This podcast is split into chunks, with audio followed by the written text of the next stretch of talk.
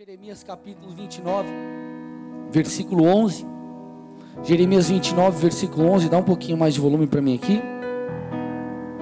Diz assim o texto: O Senhor dizendo a mim e a você: Eu é que sei que pensamentos tenho a respeito de vocês, diz o Senhor. São pensamentos de paz e não de mal, para dar-lhes um futuro e uma esperança. Eu vou ler de novo. Eu é que sei que pensamentos tenho a respeito de vocês, diz o Senhor. São pensamentos de paz e não de mal, para dar-lhes um futuro e uma esperança. O capítulo 29 de Jeremias é uma carta que este profeta escreve, obviamente inspirado pelo Senhor, aos israelitas que estavam presos, cativos na Babilônia.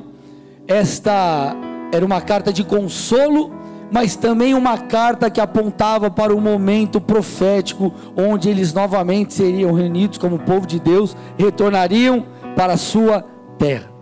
Porém, meus amados, é, estas palavras, este texto, este versículo, aqui especificamente de Jeremias 29, ele continua produzindo resultados na vida de muitas pessoas, como nós vimos aqui acompanhamos de perto toda essa, essa, essa, essa aflição que o Tiago e a Adri passaram. Queridos, pensa, você que é papai, você que é mamãe, imagina sua filha nascer. E você não saber o que vai acontecer com ela.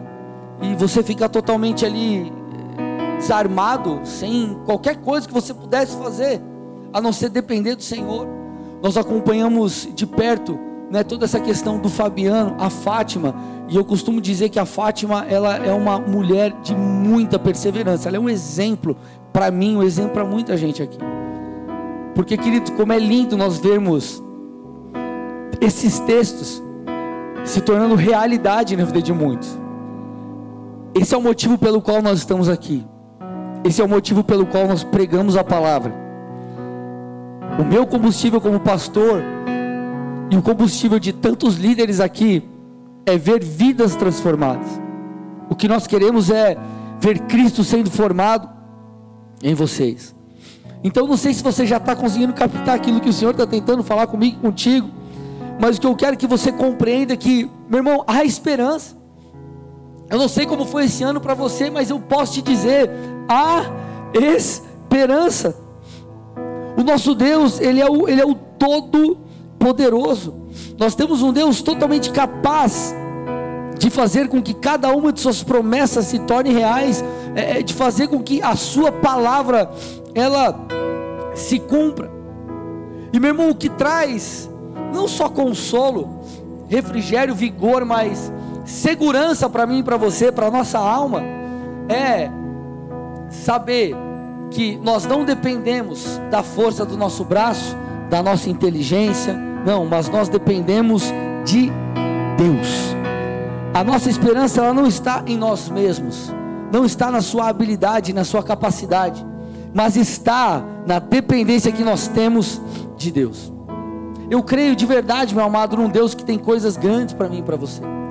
Nós, quem é membro dessa igreja sabe que nós não pregamos aqui aquele evangelho que muitos criticam, um evangelho puramente triunfalista, né? aquele evangelho onde não todas as batalhas serão vencidas e nós nunca passaremos por dias maus. Meus amados, nós sabemos que passaremos por dias maus. O próprio Jesus disse, nos orientou, nos é, é, exortou a ter bom ânimo, porque dias maus nós passaríamos. Nós vemos quantos anos aqui a Fátima orando pelo Fabiano que está aqui com a gente aqui, ó o, o Tiago e a Adri, servos de Deus, passando por isso, então nós sabemos que dias difíceis virão. Só que por mais que não preguemos o evangelho triunfalista, nós precisamos entender que a palavra de Deus ela, ela fala sobre é, um agir sobrenatural de Deus. Ela fala sobre um Deus de abundância. Eu quero ler alguns textos aqui com vocês. O primeiro é Efésios 3:20. Efésios capítulo 3, versículo 20. Ora, aquele que é poderoso para fazer infinitamente mais do que tudo que pedimos ou pensamos, conforme o seu poder que opera em nós. Meu irmão, você já imaginou vivendo os seus melhores dias, sim ou não? Você já, você nunca sonhou? Você já imaginou? Sim ou não? Vamos lá, igreja. Interage comigo, amém?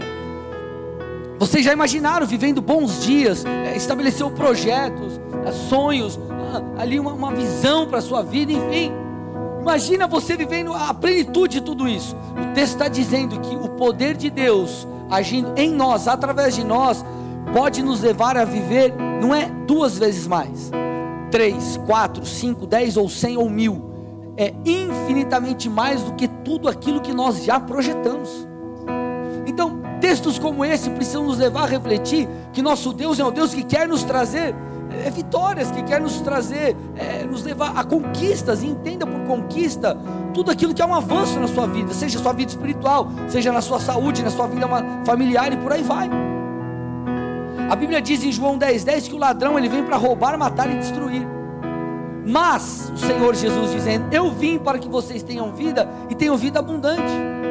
Mais uma vez, nós não estamos pegando a palavra, fazendo recortes ali, enfim, fora de contexto e falando, não, agora você, é, porque você virou cristão, você vai viver, ó, não vai ter problemas. Muito pelo contrário, eu preciso reforçar isso. Nós não estamos falando de um é, triunfalismo puro, mas eu estou dizendo de um Deus de sobrenaturalidade, de uma palavra que é real, que é viva. Filipenses 4,19. E o meu Deus, segundo a sua riqueza em glória, há de suprir em Cristo Jesus tudo aquilo de que vocês precisam. Então, nosso Deus é um Deus de provisão. Quantas vezes, meu irmão, você, é, Deus trouxe provisão, trouxe recursos, trouxe respaldo, e você falou assim: puxa, se não fosse Deus na minha vida, eu não seria o que eu não sei o que seria de mim. Salmos, olha o que o salmista diz, Salmos 37, 25. Fui moço e agora sou velho, porém jamais vi o justo desamparado nem a sua descendência mendigar o pão.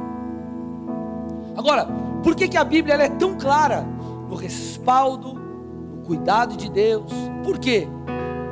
Porque, querido, nós temos que entender algo chamado paternidade. Repete comigo: paternidade. Aqueles que entregaram a sua vida a Jesus Cristo, aqueles que creram com o coração e confessaram com a sua boca, como Paulo diz aos irmãos de Roma, esses então se tornaram filhos de Deus. Deixamos de ser criaturas e nos tornamos filhos. E a partir desse momento que nós temos essa filiação espiritual, nós então temos acesso à paternidade de Deus. E Deus, eu não sei qual a referência que você tem de pai, eu não sei quais foram as suas experiências com o seu pai, mas eu quero te dizer uma coisa: o nosso Deus, como pai, ele é o pai perfeito. Ele é perfeito. Quando você Abre ali é, no Sermão do Monte. Você vê ali é, Jesus deixando muito claro essa questão da sua paternidade, sobre a paternidade de Deus. Então, é, quando Jesus ele começa a ensinar sobre a oração, porque o ensino de Jesus sobre a oração, ele vai além da, da oração ali do Pai Nosso. Você vê um trecho antes, você vê no outro capítulo, no capítulo é, é, é seguinte ali de Mateus, né, Mateus 6 e Mateus 7, você vai ver Jesus falando, ensinando sobre oração. E sobre oração, ele deixa duas coisas muito claras, né? Dois, dois ensinos claros em meio a tudo isso. O primeiro deles é: como Pai, o nosso Deus sabe aquilo que precisamos. Como Pai, Ele sabe tudo aquilo que nós precisamos. Olha o que diz Mateus 6, versículos 7 e 8. O Senhor nos ensinando e orando. Não usem de vãs repetições como os gentios, porque eles pensam que por muito falar serão ouvidos. Não sejam, portanto, como eles, porque o Pai de vocês sabe o que vocês precisam antes mesmo de lhe pedirem. O que, que o Senhor está nos ensinando aqui? Ele não está dizendo que você não deve insistir ou perseverar em oração. Você deve fazê-lo. Nós vamos ler um texto daqui a pouco que fala sobre isso. Nós devemos continuar orando. Mas o, o que ele está dizendo aqui, o Senhor está dizendo, é um confronto com, por exemplo, os adoradores de Baal, ou os adoradores lá em Éfeso de Diana, que eles acreditavam o quê? Que por é, insistir em orar, nessa dinâmica, eles cansariam os seus deuses, e esses deuses, por estarem tipo, ah, tá bom, vai, você quer, então tá bom, ah, eu vou dar o que você quer aí. O Senhor Jesus está dizendo: nosso Pai não é assim. Você tem que perseverar em oração. Você tem que orar muitas vezes nós conquistaremos em oração, como nós vimos aqui a história da Fátima, como nós, e do Fabiano, como nós vimos a história aqui da Sara. Nós conquistaremos em oração, mas nós temos que entender que nosso Deus é um Deus que sabe tudo aquilo que nós precisamos, porque Ele é um Pai de amor. Porque Ele é um Pai de amor, Ele é bom. Ele escuta as suas orações quando você ora em nome de Jesus, quando você ora segundo a vontade do Pai. E a segunda lição é que, como pai, ele leva em consideração a petição dos seus filhos. Então vamos lá, o nosso Deus é um Deus que sabe tudo aquilo que nós precisamos antes mesmo de nós pedirmos. Ele já está ciente. Esse mesmo Deus que não apenas sabe aquilo que nós necessitamos, é um Deus que pode nos socorrer. Ele é o Todo-Poderoso. Ele pode nos curar, ele pode nos renovar, ele pode trazer esperança, ele pode, enfim, fazer aquilo que nós necessitarmos, porque Ele é o Todo-Poderoso. Ele pode trazer provisão financeira. Ele é o dono do ouro e da prata. Isso obviamente não significa que o nosso Deus ele é o pé de coelho para dar sorte, o gênio da lâmpada mágica ou qualquer outra coisa que você pede lá, ó oh, Deus, seguinte, estou precisando aí como se fosse um mercado que você vai lá, toma as coisas, ó oh, Deus, eu sou cliente de Deus, não é isso, meus amados. Porém, nós precisamos entender que Ele é um Pai de amor que se preocupa conosco. Ele se preocupa comigo e contigo, então Ele sabe o que você precisa, Ele pode, através do seu poder, liberar conforme a sua necessidade, e Ele é um Pai que deseja prontamente atender os seus filhos. Obviamente existe o tempo de Deus e outros fatores, mas eu preciso que você compreenda isso. Ele é nosso Pai. Ele é nosso Pai. Mateus 7, do 7 ao 11 diz: Peçam e lhes será dado. Busquem e acharão. Batam e a porta será aberta para vocês.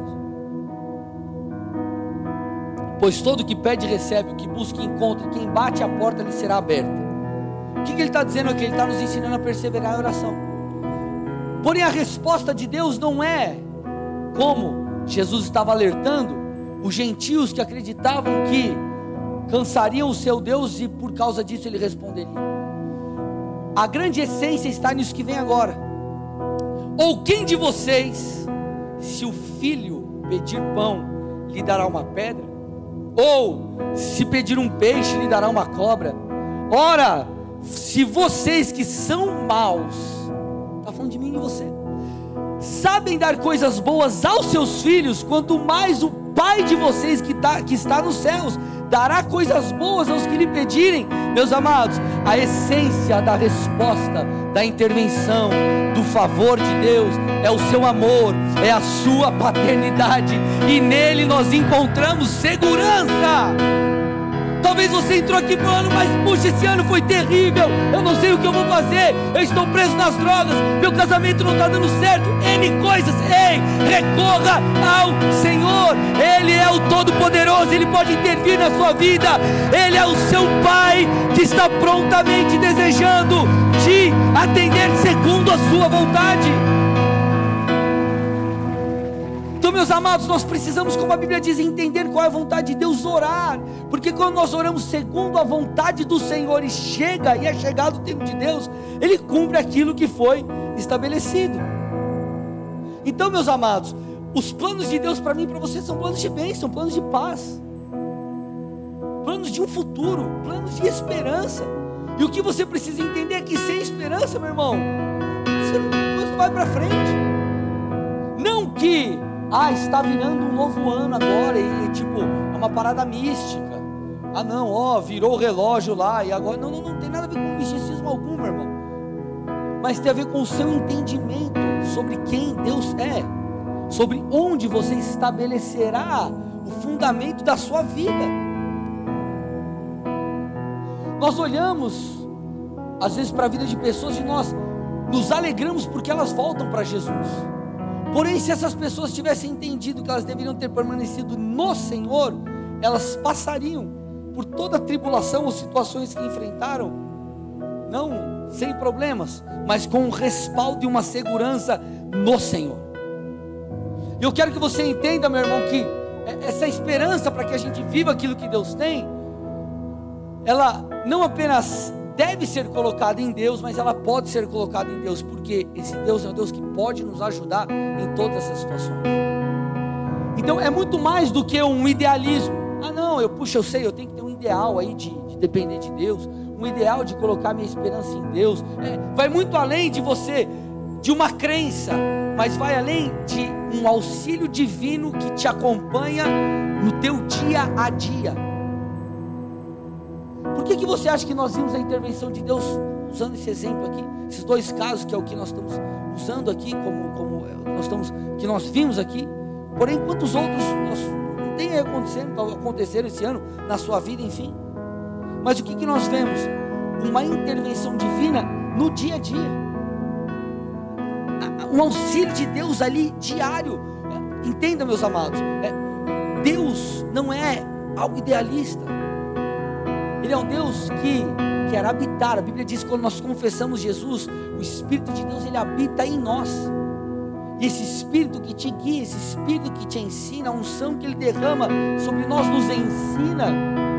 Então, querido, é um relacionamento onde essa esperança se torna uma esperança possível e prática. Gente, vocês estão me entendendo, por favor? Amém? Olha o que diz o escritor de Hebreus, Hebreus 4,16. Portanto, aproximemo-nos do trono da graça, com confiança, a fim de recebermos misericórdia e encontrarmos graça para ajuda em momento oportuno. Olha o que ele está falando. Aproximem-se do trono da graça, em oração, em busca, porque nesse lugar é no Senhor que vocês receberão graça, misericórdia e ajuda no momento oportuno. Então é o que te alcança no dia a dia, é o que te alcança na sua vida, não é idealismo, irmão, é o real, genuíno e verdadeiro. O que, que é comum nessas duas histórias? Para que a intervenção divina aconteça, ou antes da intervenção divina acontecer, o clamor, a oração. Então o clamor, essa aproximação diante do trono da graça gerou o quê? Uma intervenção divina prática, real, no dia a dia uma intervenção ali, diante ou na necessidade. Então o grande segredo está em nos aproximarmos de Deus em humildade, recorrendo a Ele, dizendo quanto precisamos dele, pedindo auxílio, nos abrindo para suas correções, para suas orientações. Meus irmãos, Romanos 15, 13 diz, Paulo dizendo, e o Deus da esperança, olha lá, gente, e o Deus da esperança encha vocês de toda alegria e paz na fé que vocês têm, para que sejam ricos de esperança no poder do Espírito Santo. Paulo, ele declara o seguinte, aqueles irmãos, que o Deus da esperança encha vocês de alegria e de paz, mediante a fé e mediante a comunhão com o Espírito Santo. O que, que a gente percebe aqui? Paz, alegria não é circunstancial, me escute.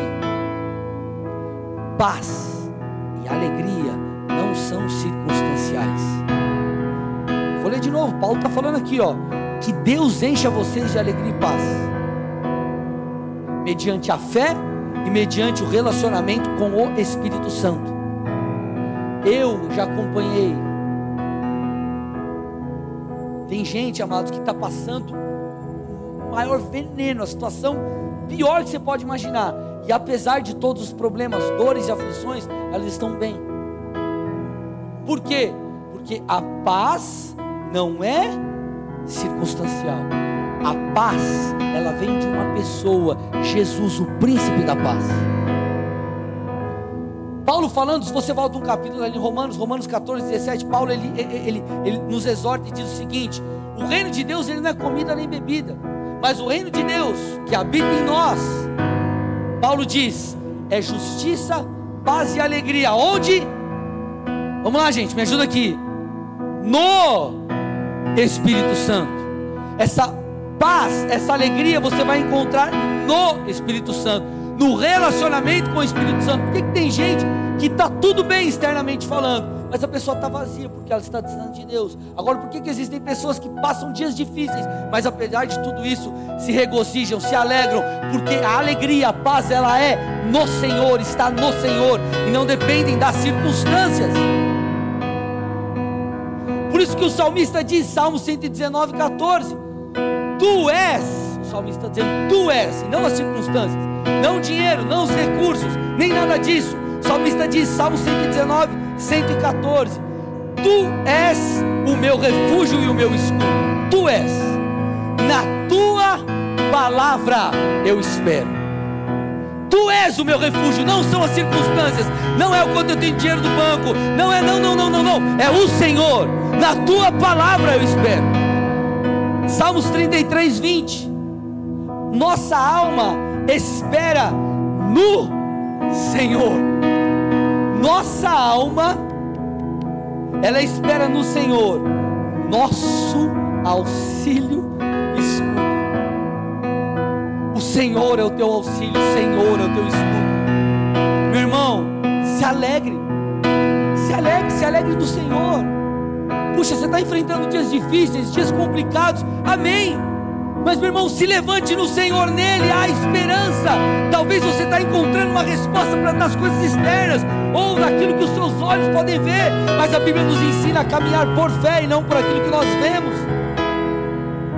Então, por isso que Paulo está dizendo, é no Senhor. Então, quanto mais você se aproxima de Deus, quanto mais você se relaciona com o Senhor, mais essas verdades ganham espaço no seu coração. Deixa eu te dar uma lição que se você entender isso já vale a pregação inteira. As verdades bíblicas, aquilo que muitas vezes parece loucura para você quando você lê, as promessas que Deus um dia te deu, sabe onde elas fazem sentido? Na presença de Deus. Quando você às vezes está num culto, ou está no momento de oração, está no momento de leitura bíblica, e Deus traz à tua memória algo que Ele prometeu, ou algo que você leu ali, né, salta e captura o seu coração, e você fala, eu vou viver isso um dia, você profetiza, você declara. Por que, que você faz isso? Que às vezes parece uma loucura quando você olha para a sua vida. Isso faz sentido por quê? Porque você está no Senhor, o Senhor está imputando aquilo no seu interior, no seu espírito, Ele está depositando algo em você, está confirmando é o Espírito de Deus, testificando no teu espírito que aquilo é para você. Agora, para que isso se mantenha vivo, para que você caminhe com um propósito, você precisa permanecer no Senhor. Não é um dia estar com Deus, mas é caminhar com Cristo. E é nesse lugar que nós compreendemos ou vivemos o que os Salmos 46, de 1 a 3 diz. Deus é o nosso refúgio e fortaleza, socorro bem presente nas tribulações. Portanto, não temeremos, ainda que transportem, que se transbordem a terra e os montes se abalem no seio dos mares, ainda que as águas tumultuem e espomejem na sua fúria os montes se estremeçam. Então ele está dizendo: o mundo pode estar caindo ao meu redor, mas eu não vou temer. Por quê? Porque meu refúgio está em Deus. Ele é o socorro bem presente na hora da adversidade. Meu irmão, tá difícil vai orar, dobra os seus joelhos, vai lá no teu carro, se fecha, vai no banheiro do, da, da empresa, eu não sei, mas coloque diante de Deus a sua aflição, mas não apenas o seu lamento, exerça a sua fé. Senhor, está difícil, eu tenho enfrentado dias maus, mas eu confio no Senhor, Tu és a minha fortaleza, o meu refúgio está em Ti, em Ti eu me refugio, eu dou um comando para minha alma, que em nome de Jesus ela coloque a esperança em Deus.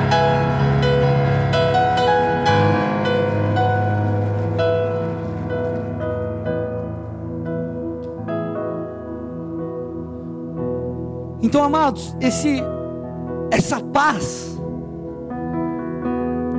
para que você possamos acessar demanda uma, um comportamento ativo, demanda o ir.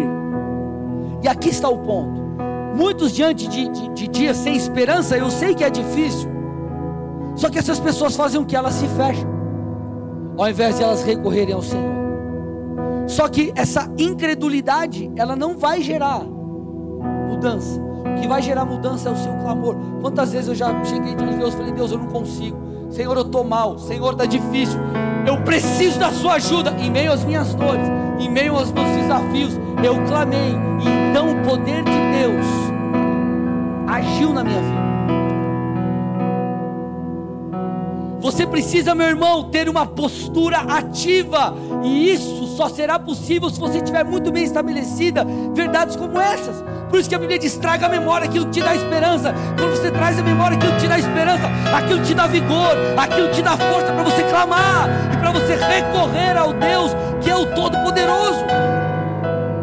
Porque, meu, porque, meu irmão, é na presença de Deus que tudo fará sentido, como eu já disse. É na presença de Deus que você terá clareza. É na presença de Deus que os seus olhos serão abertos e você crerá naquilo que é impossível ou voltará a crer naquilo que você há tempos já deixou de crer. Paulo, falando à igreja de Éfeso, ele diz algo muito interessante. Ele diz, diz assim, Efésios 1,18, falando sobre a oração que ele fazia por esses irmãos, ele diz assim: ó, eu peço eu peço que Ele ilumine os olhos do coração de vocês, para que saibam qual é a esperança da vocação de vocês, qual é a riqueza da glória da sua herança nos santos. Então, Paulo ele ora, ele intercede, Deus abre os olhos dos meus irmãos, para que eles entendam. Olha o que o texto está falando aqui, ó. Qual é a esperança da vocação de vocês? Qual é a riqueza da glória herança, da sua herança nos santos? para que eles entendam que eles são o Deus que eles têm acesso, para que eles entendam a vontade do Senhor. Então, meus amados, quando nós estamos na presença de Deus, algo acontece.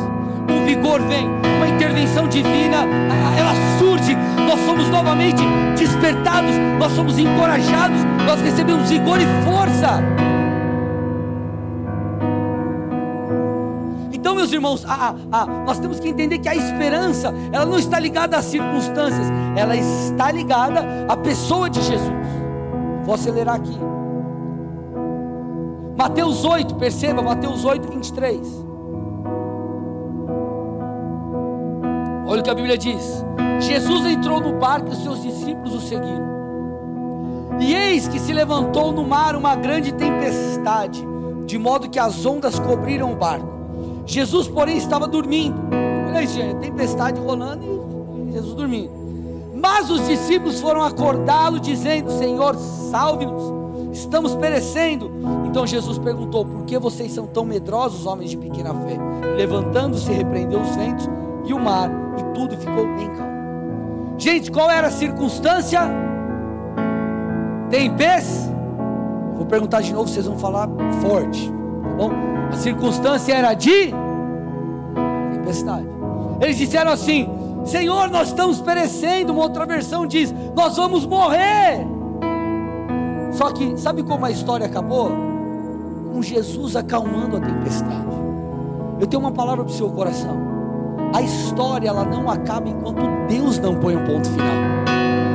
A história não acaba enquanto Deus não põe um ponto final.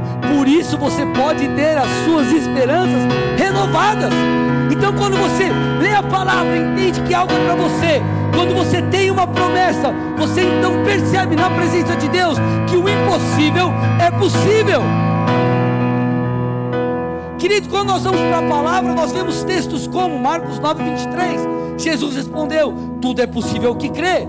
Gênesis 18, 14. Por acaso existe algo demasiadamente difícil para o Senhor? Meus amados, esses textos mostram que nós podemos viver algo impossível se aquilo for a vontade de Deus, superar os dias maus. Por quê? Porque Deus é poderoso para fazer infinitamente mais do que tudo aquilo que pedimos ou pensamos, conforme o seu poder que opera em nós. Eu quero orar por você, mas eu quero que você reflita. Eu estou terminando aqui a mensagem. Era impossível Pedro andar sobre as águas? Sim ou não? É, normal, ah, naturalmente, era impossível. Você já andou sobre as águas?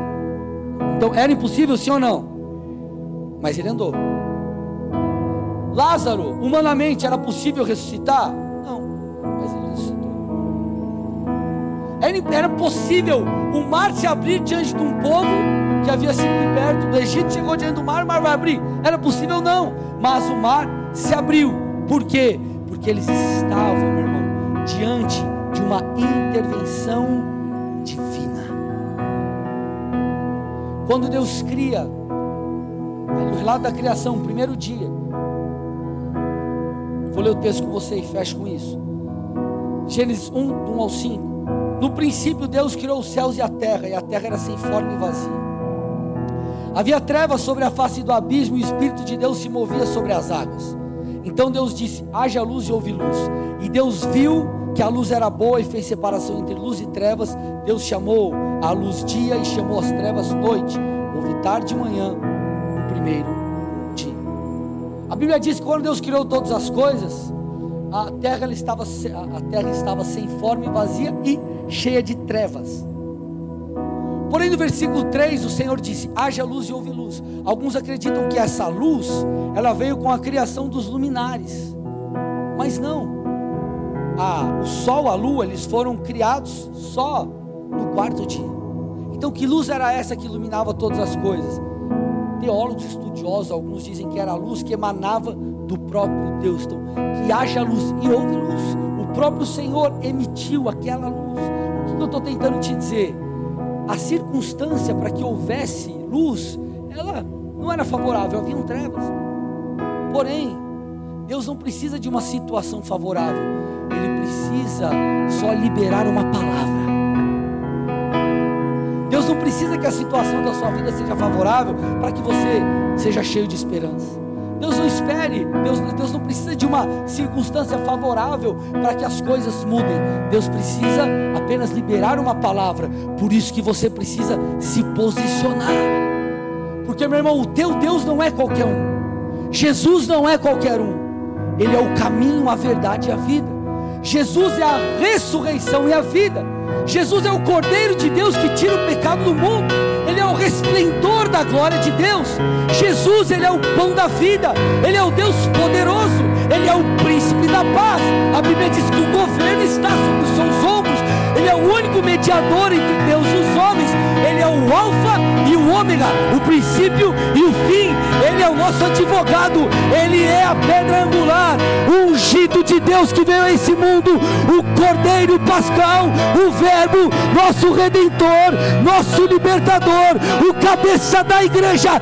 Ele é suficiente para que você tenha esperança. Ele é suficiente para que um tempo novo venha sobre a sua vida. Você precisa entender aquilo que Paulo diz, 2 Coríntios 12, 9. Eu termino com isso.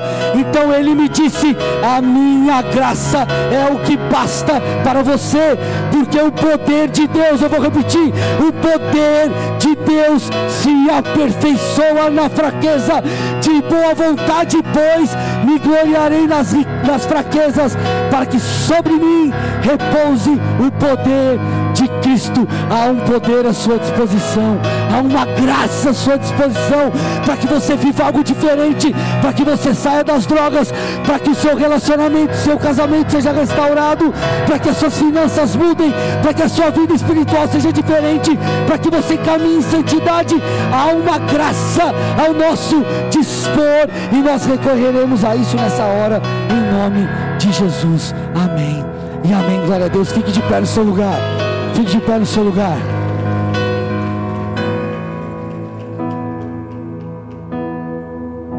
Eu preciso fazer duas coisas aqui. A primeira